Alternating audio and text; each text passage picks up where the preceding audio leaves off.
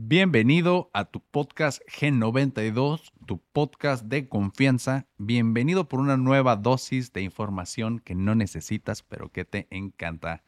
El día de hoy, por fin, vamos a hablar de el último personaje importante y notorio de la Trinidad griega. Y pues me refiero al grandioso, maravilloso Aristóteles. Y pues este hombre, yo creo que todo mundo, a menos de que vivas debajo de una piedra, pues ha escuchado a Aristóteles. Y si no sabes qué hizo, pues te recomiendo que te quedes porque pues esta persona, gracias a él, tenemos muchísimas cosas, incluida eh, pues, la definición de lo que tenemos como ciencia y pues él fue, se le puede considerar como el primer científico moderno, ya que él empezó pues lo que se le conocemos ahora como experimentos, ¿verdad? Antes que él, la gente se la pasaba nada más pues en su mente tratando de descifrar la realidad de las cosas a través de la lógica y los caminos de la mente y él dijo, "No, hoy nosotros nos vamos a ir a, experimentar" y pues gracias a él se creó toda esta corriente nueva en la que pues lo empírico empezó a ser más importante. Y esto fue como lo que le conocemos como la tercera ola de la filosofía griega. Y está muy interesante. Checa este episodio. Sígueme en mis redes sociales. Eh, ya saben, en Facebook como VladPDX92. V mayúscula, PDX mayúscula. Y en TikTok es el mismo, nada más todas minúsculas, VladPDX92. En Instagram estoy como Vladimir-cha con doble A. Y pues, por eso sería todo por ahorita. Nada más les digo que se queden, chequen este, es el tercer episodio, la Trinidad griega. Y pues es todo por el momento, amigos. Nos vemos en un minuto después del intro.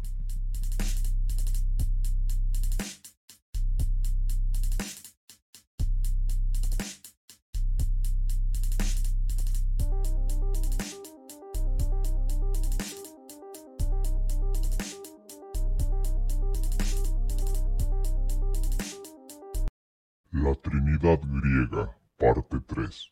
Aristóteles. Aristóteles es conocido como uno de los filósofos pensadores griegos más importantes de la historia. Fue un pensador muy influyente que realizó importantes aportes en diversas áreas del conocimiento, especialmente en la filosofía, la ciencia y la lógica.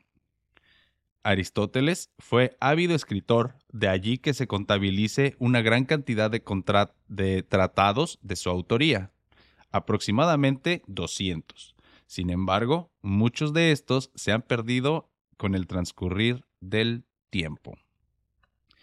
Aristóteles se caracterizó por abordar cada tema desde una óptica diferente a sus predecesores Platón y Sócrates. Fue más lejos al realizar nuevas reflexiones y análisis que antes no se habían hecho o que complementaron los conocimientos existentes en diversas disciplinas científicas y humanistas. En este sentido, Aristóteles es considerado el padre de la lógica y de la biología gracias al tipo de abordaje que le dio a sus métodos de investigación. Finalmente, Aristóteles puede ser considerado como un investigador moderno que sentó las bases de diferentes áreas del estudio tras haber superado a sus maestros Sócrates y Platón y por haber influenciado los planteamientos teóricos y científicos de investigadores de renombre a lo largo de la historia. Y pues esto de que superó a sus predecesores es este pues muy debatible porque él más bien se enfocó en una nueva área del conocimiento, que es el, conocimiento a través de la experiencia, a contraparte de sus predecesores que andaban más enfocados a la teoría. Entonces, no se puede realmente decir que lo superó, porque realmente él propuso eh, otras teorías que se contraponían a sus predecesores. Y voy a hablar más de esto adelante. Y está muy interesante. Pero básicamente, pues es eso. No es que los haya superado, es que fue totalmente hacia otra área del conocimiento, se le puede decir. Y bueno, un poquito de su vida es que él nació en el año 384 antes de Cristo en un pueblo que se, llamaba, se llama o se llamaba Estagira, que es de la antigua Grecia, y donde se tenía por costumbre referirse a los filósofos con la palabra estagirita. Supongo que es porque eran de, de estagira y eran estagiritas. Su padre, Nicómaco, fue médico del rey Amintas III de Macedonia y perteneció a la familia de los Asclepiadeos, quien se consideraban los fundadores de la medicina. Entonces, él venía de una familia de los predecesores de lo que se considera ahora la medicina y que servían directamente al rey. Era una familia, pues bien, una familia que tenía todo y Aristóteles entonces, pues, em, logró tener una educación muy buena gracias a esto, ¿verdad? No todos eh, tenían la suerte que él tuvo, pero pues él sí. Su madre, Festis, también estuvo vinculada con los Asclepiadeos. Por esta razón, se explica la relación que tuvo Aristóteles con la investigación científica y con la corte real de Macedonia. No obstante, sus padres fallecieron cuando él todavía era un adolescente. Por eso fue adoptado por un tutor que se llamaba Proxeno de Atarneo. Y este señor fue el que posteriormente lo envió a Atenas a que estudiara en la Academia de Platón, más o menos para el año 367 a.C. Y pues ahí estuvo 20 años eh, conviviendo con los grandes eh, filósofos de la época, incluyendo Platón, hasta que pues Platón murió ahí en el 347 y fue que Aristóteles dijo, ahí nos vemos y se, y se fue. Pero bueno, cuando Aristóteles tenía la edad de 17 años, conoció a Platón. Sobre su relación personal no se sabe tanto al respecto, pero se, se suele decir que fue pues una buena relación. Eh, un poquito es que Aristóteles se le puede considerar que era la nueva ola de pensamiento en su época. Él tenía 17 años cuando pues Platón ya estaba viejo, eh, haciendo sus tratados de la mente y de, del mundo que no se puede tocar y de todas esas cosas que si no sabes muy bien de lo que estoy hablando, ve a ver el episodio anterior, es el episodio donde hablo de Platón y también el anterior a ese hablo de Sócrates. Recuerda que esta es la Trinidad griega y esta es la tercera parte. Entonces, si no sabes un poquito de lo que estoy diciendo, eh, puedes ir a agarrar más contexto a los otros episodios. Pero bueno, muchos coinciden en que ambos filósofos tenían una amistad respetuosa más allá de que las bases filosóficas de Aristóteles se fundaran en una crítica y transformación del sistema filosófico de Platón. Y este, pues, era influenciado a su vez por Sócrates. Entonces, por eso les comento que Aristóteles se le puede eh, decir o se puede considerar que era la nueva ola. Era un joven que vino totalmente a cambiar la idea de estos viejos en cómo, pues, ellos eh, estudiaban, ¿verdad? Realmente. Entonces, se puede mencionar otros filósofos que influenciaron las bases del pensamiento aristotélico, y entre ellos está Eduxo de Cenido, Espeusido, no, es, Espeusipo, Filipo de Opunte, Erasto y Corisco. Bastante difícil de pronunciar estos nombres, señores, pero pues se hace lo que se puede. Por su parte, Aristóteles empleó una mirada diferente para establecer conceptos como el de sustancia y materia. Eso en su época fue una revolución totalmente y hasta la fecha, pues muchas de las, o sea, las palabras que, que él inventó o que él acuñó se siguen usando hasta ahorita. Entonces está muy, muy ad hoc a nuestra época todavía. Entonces, y también instauró la de forma, sustancia, materia y forma. Eso fue algo muy importante. Y esto fue para poder explicar de manera más clara el principio de los hechos, pero sin modificar su forma genuina de presentarse. Entonces, su nuevo enfoque y reflexiones acerca de estas cuestiones lo fueron alejando, alejando de la Academia de Platón. Si, si, se acuerdan, la Academia de Platón estaba más enfocada en las cosas o que la verdad de las cosas yace en lo que no puedes tocar, en el mundo no sensible, en el mundo que solamente pertenece a la mente. Platón era considerado como de los que piensan que todo es mente. Eh, fallas técnicas, por ahí escucharon a mi perrita, ya la tuve que llevar por a, un cuarto, pero bueno, ojalá no, no se vaya a escuchar por ahí mucho. Y sigamos, les decía que pues eh, por su parte Aristóteles empleó una mirada diferente para establecer conceptos como el de sustancia, materia y forma. Entonces esto fue para explicar mejor sus conceptos, pero parte de que él estuvo pensando mucho en este tipo de cosas y estuvo eh, desarrollando esta otra filosofía basada más en la experiencia que en la teoría, pues esto lo fue alejando bastante más de la Academia de Platón. Y pues cuando Platón finalmente murió, Aristóteles no, no, quiso seguir estudiando ahí en esa escuela y pues se salió. Entonces, fuera de la academia, eh, fue más o menos en el año 347 antes de Cristo, después de que Platón muriera, y eh, viajó, este Aristóteles viajó para Atarneo y Aso, dos ciudades en donde vivió cerca de tres años con su amigo Hermias. Luego, tras la muerte de su amigo Hermias, Aristóteles se trasladó a la isla de Lesbos, donde vivió dos años, y, junto a su amigo Teosfrasto, se dedicó a los estudios de la zoología y escribió parte de su obra La Política. Estos años fueron muy importantes para, para Aristóteles y pues con su compa Hermias, que supongo que lo influenció de alguna u otra manera. Eh, bueno, sí, lo influenció bastante, tanto que empezó a, a pues, hacer cosas ya de la biología, ¿verdad? Entonces, en este periodo se casó con Pitias de Aso, que era la sobrina de Hermias, y con ella tuvo una hija que le pusieron el mismo nombre.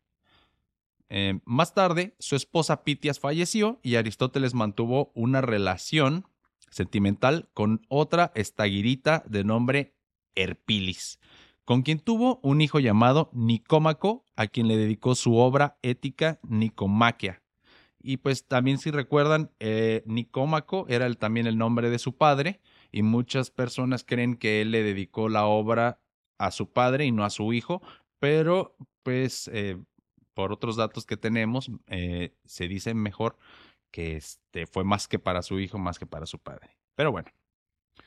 Tiempo después, en el año 343 a.C., Aristóteles fue contratado por el rey Filipo II de Macedonia para que fuese tutor de su hijo, nada más y nada menos que el notorio Alejandro Magno.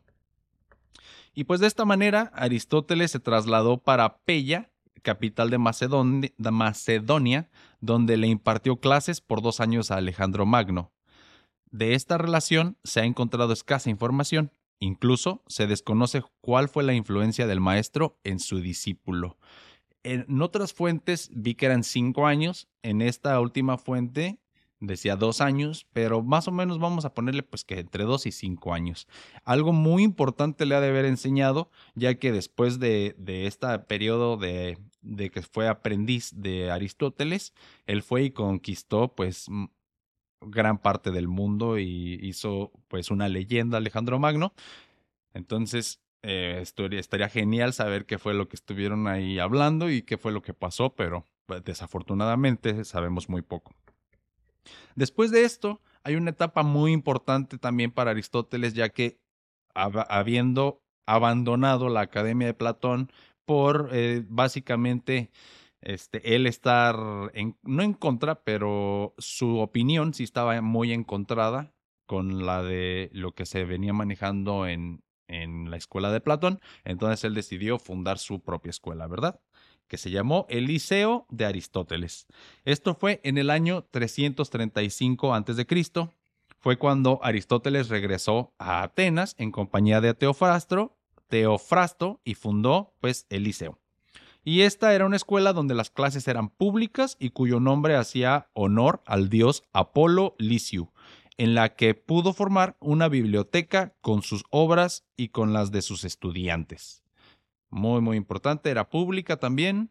Este, y bueno, encontré varias diferencias entre la Academia de Platón y el Liceo de Aristóteles, y es que em, para los, los de Platón, se acuerdan que todo era en la mente, entonces la, la forma en la que se enseñaba ahí era más como de licenciado, se le podría decir. O sea, si trasladamos ese problema o esa problemática, esa rivalidad de opiniones un poquito a, a la vida de ahora, este, a lo mejor algunos de ustedes me, me podrán entender, de cuando, digámoslo así, un licenciado en física es una persona que va y, y a través de la pues las matemáticas y la física pretenden explicar el porqué de las cosas, ¿ok?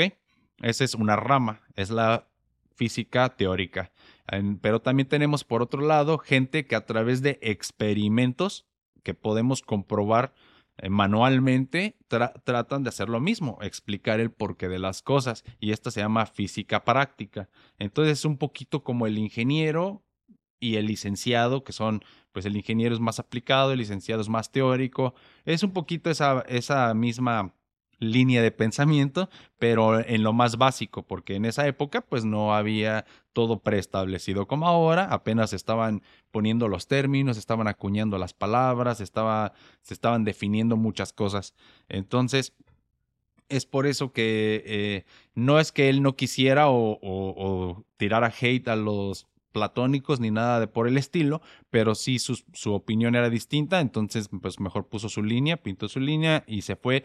Entonces sus clases eran mucho más experimentales. De hecho, él se salía a dar la vuelta y así le enseñaba a, pues a las personas, ¿no? Si vas caminando y te encuentras un animal, pues les puedes hablar del animal, les puedes decir las la, pues él salió con ideas nuevas como la de clasificar este, eh, los vertebrados e invertebrados. Entonces, pues es, es, mejor, más didáctico. Él, él, era más de la escuela didáctica y Platón era mucho más este, de la escuela, pues más de teoría, teórica. Entonces, esa fue la razón por la que él, pues se le puede decir que era la, de hecho, la tercera ola, porque si se acuerdan, Platón se nombró a sí mismo la segunda ola. Entonces, pues Aristóteles es la tercera ola. Por varios años, el liceo compitió con la Academia de Platón y un gran número de los textos que se conservan de Aristóteles pertenecen a ese entonces. Ese es el problema. Se dice también que de los doscientos y tantos eh, tratados que se conoce que Aristóteles escribió, y escribió muy bien porque se sabe que era un ávido escritor. Entonces, eso probablemente lo aprendió también de Platón, porque de Platón recuerden que tenemos, o se supone que tenemos la mayoría de los escritos. Entonces, eso fue, pues, eso es hermoso, ¿verdad? Pero de Aristóteles, de esos 200, se, se cree que tenemos 30 o 31, dependiendo la fuente que cheques. Pero de esos 30, eh, se cree que eran textos internos de la escuela, como libros de texto internos, y muchos se manejan un poquito eh, ya que eran rivales, las escuelas eran rivales y eran con la competencia, se maneja un poquito como que Platón no tenía la razón y esto sí, como una propaganda, pero esto es pues también cuando quieres eh, seguidores, te, te, vales de varias, bastantes herramientas. No sé si Aristóteles manejaba las cosas así internamente o eran sus seguidores, pero entonces no eran los textos que estaban destinados para publicarse, no estaban editados, refinados y todo, o sea, tenemos textos que no que están crudos todavía. Entonces son más bocetos y de ahí nos basamos para tener todo lo que conocemos de Aristóteles, que de por sí está muy complejo y muy muy acertado, pero por ejemplo, cuando te vas a ver las fórmulas matemáticas, porque recordemos que Aristóteles era un polímata, que eso se refiere a que él estudiaba todo, ¿no? Eh, había, creo que se le atribuye también que él separó las cosas en tres, en los tres saberes. El conocimiento teórico, el conocimiento práctico y el conocimiento productivo. Entonces, se le, lo que les decía, el, el uno es la metafísica y tratar de explicar lo que va más allá de la física. El segundo es el saber productivo, que son las artes. Todas las artes, la música, pintura, poesía, todo eso es el saber productivo y está el saber práctico. El saber práctico se refiere a la política, por ejemplo, y la ética. Entonces, esas son cosas del saber que están en tu mente, que no las puedes tocar y no puedes interferir con el elemento que se está estudiando. Por ejemplo, cuando hablas de la política, no puedes tocar la política, nada más piensas acerca de ella. Entonces, eh, pues esos fueron los tres saberes que, que, él, que él propuso como una teoría. Y se me hace que está muy acertado. Cuando empiezas a estudiar, ya sea Sócrates, Platón o Aristóteles, se puede decir que Platón y Sócrates están muy relacionados, entonces los vamos a tomar como que de la parte de lo mismo, casi. Pues tienen muchas diferencias, pero a fines prácticos ahorita lo vamos a dejar como que pues más o menos este, son parte de lo mismo. Y si te vas más a su lado, te das cuenta pues que sí puede ser cierto que el mundo real está en todo lo que no puedes tocar, porque lo que puedes tocar, cada quien va a tener una opinión. Lo que para ti es caliente, a lo mejor para mí no. Y así, entonces, no puede ser en la experiencia, tiene que estar en la mente. Lo que, lo que nada más puedes acceder a través de la razón, eso es el mundo verdadero para la escuela de los platónicos, pero los de Aristóteles dicen no. Estos, tú tienes que aprender a través de la experiencia. Entonces ellos por eso también se le puede decir que son los padres de la ciencia moderna y los primeros científicos, ya que todo lo trataban de aprender a través de lo que pudieran demostrar con la materia y de una manera en la que tú pudieras experimentar. Eh, o sea, en, en, ese momento la palabra experimento a lo mejor no estaba instaurada, o no, no estaba instaurada, instaurada, perdón, pero es a partir de, Aristóteles que se empieza la idea de que tienes que poder tocar, poder vivir lo que, lo que estás aprendiendo. O sea, no, no están separados el mundo de las ideas con el de aquí. Todo está en la materia y a partir de la materia y la forma te puedes dar cuenta de la esencia de las cosas. Entonces, yo creo que las dos son válidas y las dos son maneras de ver el mundo. Y como siempre les termino diciendo, yo creo que la verdad está más en la mitad del camino, ni muy, muy, ni tan, tan. O sea, la, la realidad es tan compleja que es incognoscible, no la podemos entender. Es como una moneda, la mente es como una moneda, o, o solamente puede ver como una moneda un lado de la moneda. Espero me hayan entendido. Ni yo me entendí. Pero no, no, no.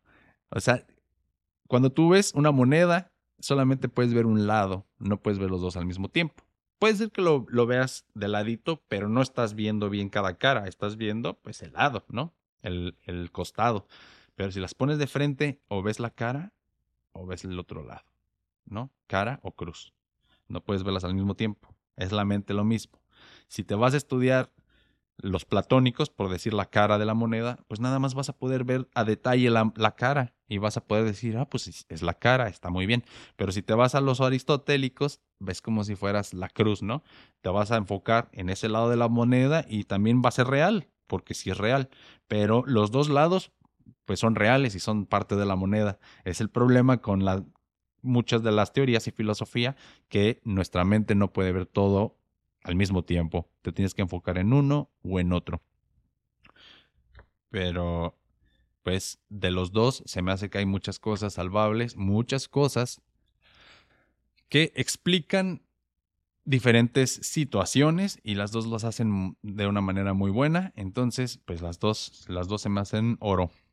Entonces, pues, eh, lo que les digo, Aristóteles elaboró un sistema filosófico personalizado en el que buscó fundamentar el empirismo, que quiere decir alcanzar el conocimiento a través de la experiencia para obtener respuesta racional que explicara todo lo que estaba a su alrededor.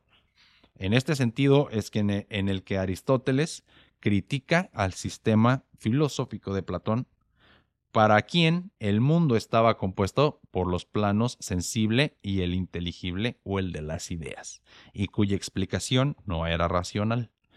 Por el contrario, para Aristóteles las cosas están compuestas por una materia, una forma y juntas forman la esencia de la realidad, la cual solo se puede conocer a través de la experiencia. Muy bonito. También tenemos como parte de las cosas revolucionarias la lógica aristotélica Aristóteles es considerado el padre de la lógica y fue él quien estableció la noción de los silogismos, el cual consiste en una forma de racionamiento deductivo que parte de los principios de validez o invalidez de un conjunto de premisas en un discurso. Asimismo, se debe mencionar el principio de la no contradicción, en el cual se hace énfasis en que una proposición y su negación no pueden ser verdaderas de manera simultánea y en el mismo sentido. Es decir, un discurso contradictorio carece de sentido. Este fue uno de los avances pues, más importantes de Aristóteles. Es cada, cada una de estas cosas que les estoy mencionando tiene muchísima información que les puedo hablar al respecto, entonces no, no hay tiempo disponible. Si a ustedes les gustaría que les explicara una de estas cosas más a fondo, pues ahí coméntenme por favor, háganmelo saber y puedo hacer un episodio al respecto. La ética de las virtudes, esta me gusta mucho. Según Aristóteles, todas las actividades realizadas por el ser humano tienden a alcanzar un determinado bien. Todo es por algo. Por ejemplo, desarrollar las virtudes conlleva en el humano a la felicidad, a la moral, a la templanza o a la sabiduría, entre otras. Las virtudes abarcan tanto el intelecto como la voluntad, de ahí que permiten controlar la parte irracional del hombre. Entonces, todo se debe a tus hábitos que crean virtudes con el paso del tiempo cuando tú haces cosas productivas o cosas que se le pueden considerar buenas, las haces como parte de tu hábito, con el tiempo eso se, se transforma en una virtud o en un vicio. Entonces, pues esa fue una de las cosas muy importantes que él estableció. También estableció la filosofía política que dice que el hombre es un ser social que se desarrolla en comunidad y que busca vivir lo mejor posible. Por ello, propuso seis tipos de gobiernos que buscan el bien común o el bien particular. Para el bien común eh, son los que conocemos como monarquía, la aristocracia y la democracia. Para el bien particular, que son para él la degradación de los regímenes políticos, se convirtió en la tiranía, que deriva de la monarquía, la oligarquía, que deriva de la aristocracia, y la demagogía, que es la corrupción de la democracia. Al tiempo de hoy, todavía siguen vigentes estos seis tipos de gobiernos que él ya empezó a hablar desde pues antes de Cristo. Es muy actual, como les dije. Estudios científicos.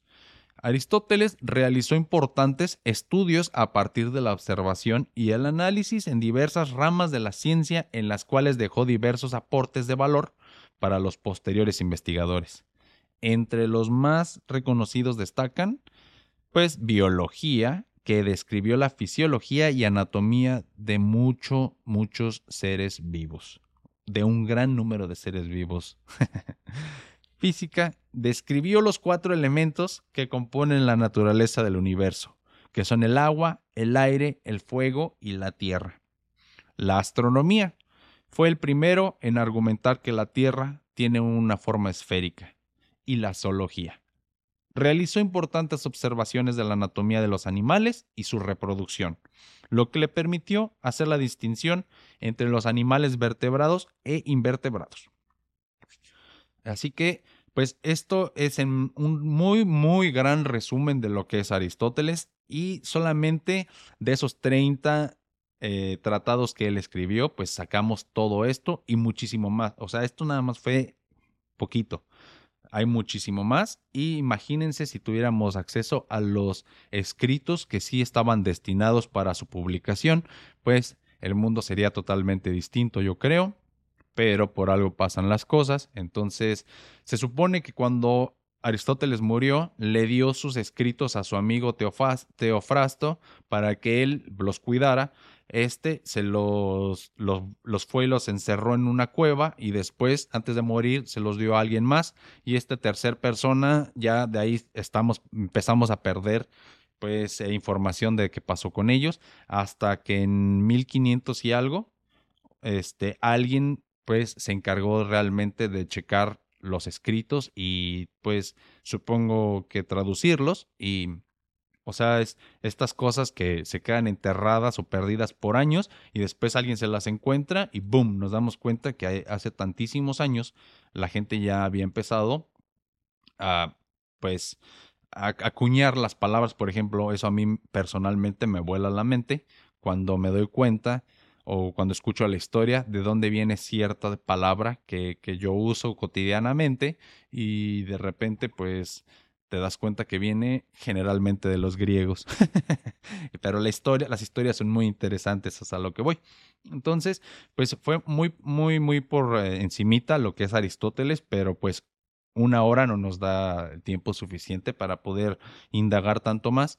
Pero sí me quería eh, pues dejar bien claro eh, las diferencias con los antecesores y aparte pues marcar o pues sí, este mencionar qué curioso o qué no sé qué otra palabra utilizar para decir cómo hay una línea de al menos pues los que yo conozco, porque verdad, porque podría ser que, que hay muchísimas más personas famosas que yo no conozco aquí este inmiscuidas en esta historia, en esta parte de la historia de la humanidad, pero al menos así en el hilo de, de personas que les estoy hablando es Sócrates, Platón, Aristóteles y Alejandro Magno. O sea, ¿quién hubiera pensado que desde el vagabundo que daba clases en la plaza, o no, no clases, ¿verdad? Sino que platicaba este, con los sabios en la plaza, me refiero a Sócrates, que lo, consideraban como un, como un vagabundo sabio, ¿no? Pero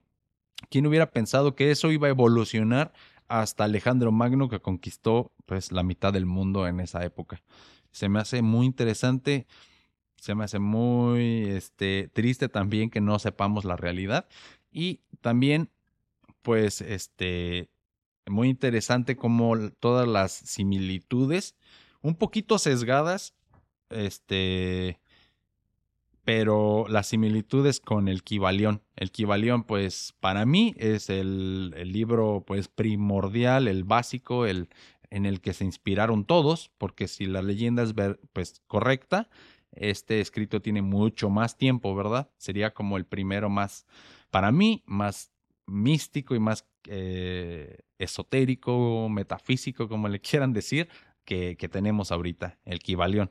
Pero leyendo el Kibalión te das cuenta que él, mm, no sé, cinco mil años antes de Cristo o lo que sea, ya había descifrado, pues, o como, más bien, bajo las, las, las séptimas, las siete leyes del Kibalión, o las máximas del Kibalión, perdón, este, él no se le escapa nada y a lo que voy es como Platón y Aristóteles están eh, sentados en diferentes lados totalmente. Uno cree que el mundo real es el que de la mente y el otro eh, cree que el mundo este, material es el real.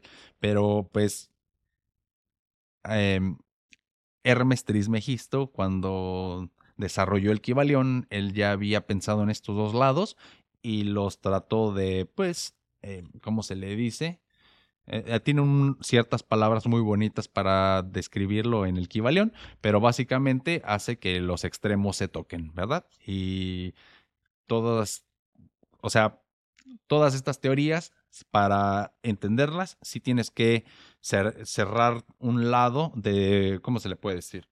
O sea, enfocarte, te tienes que enfocar solamente en un, en un lado, en uno o en el otro, porque si tratas de abarcar los dos al mismo tiempo, es un sinsentido. Entonces estudias uno, después otro y después otro. Y pues al final de cuentas, cada quien hace su realidad última absoluta y esto nada más pues es como una manera de pues refrescante de que a lo mejor tú le pongas nombre a esas ideas que ya habías pensado en tu mente, esas teorías de, de quién eres y de para que puedas entender pues en pocas palabras, tu realidad. Y yo creo que eso, esto, esto ya no va del tema, pero así como extra, cuando entiendes tu realidad, hay muchas condiciones de la mente, sobre todo, que, que solitas pues se van, las liberas y hay cosas como depresión, em, ansiedad, cosas así, que cuando entiendes este tipo de, de filosofía, o pues sí, empiezas a entender el porqué de las cosas y, de la realidad y pues dejas ir muchas de estas cosas que a lo mejor tienes en tu mente o en tu corazón y pues yo creo que eso es muy importante y es una de las cosas por las que a mí me gusta la filosofía y pues por eso te la comparto también. Ojalá a ti te sirva y pues ojalá te haya gustado la Trinidad griega. Sigue pues aquí al pendiente para cuando saque nuevos episodios que estaba, estaba sacando cada martes, pero desafortunadamente como yo hago todo la edición y todo, eh, a veces no puedo cada martes y pues cada 15 días. Pero pues aquí andamos. O sea, también escúchame, ya sabes, por Spotify. O si me estabas escuchando por Spotify o por cualquier plataforma, más bien ahora ve en y ve en YouTube para que este, pues nada más, para que le des like, le comentes, por favor, porque eso me, me motiva a seguir trabajando y pues a ti no te cuesta nada. Entonces, pues ojalá te haya gustado mucho el episodio. Sígueme en mis redes sociales. Es en, en Facebook, VladPDX92 V mayúscula, PDX mayúscula, 92. En, en Instagram es Vladimir-cha con doble A. En TikTok es VladPDX92, pero todas en minúsculas. Y aparte tengo un, proyecto de música, hago beats, bases, instrumentales, como le quieran decir. Y pues se escribe así, PC Beats. También tengo algunos de los beats en, Spotify o en Apple Music si los quieren checar por ahí. Y si no, pues en YouTube también busquen BC Beats y ya. Es todo por hoy, amigos. Este, pues, gracias por ver el episodio. es todo por el episodio de hoy. Si te gustó, dale like y compártelo. Recuerda suscribirte a mi canal y sígueme en todas mis plataformas. Sígueme en Facebook como Vladimir Chávez. Entra en esa página y después ve a la sección de videos y entra al playlist G92 para disfrutar tu video podcast por Facebook. Búscame en cualquiera de las plataformas que utilices para escuchar podcast como Gen92.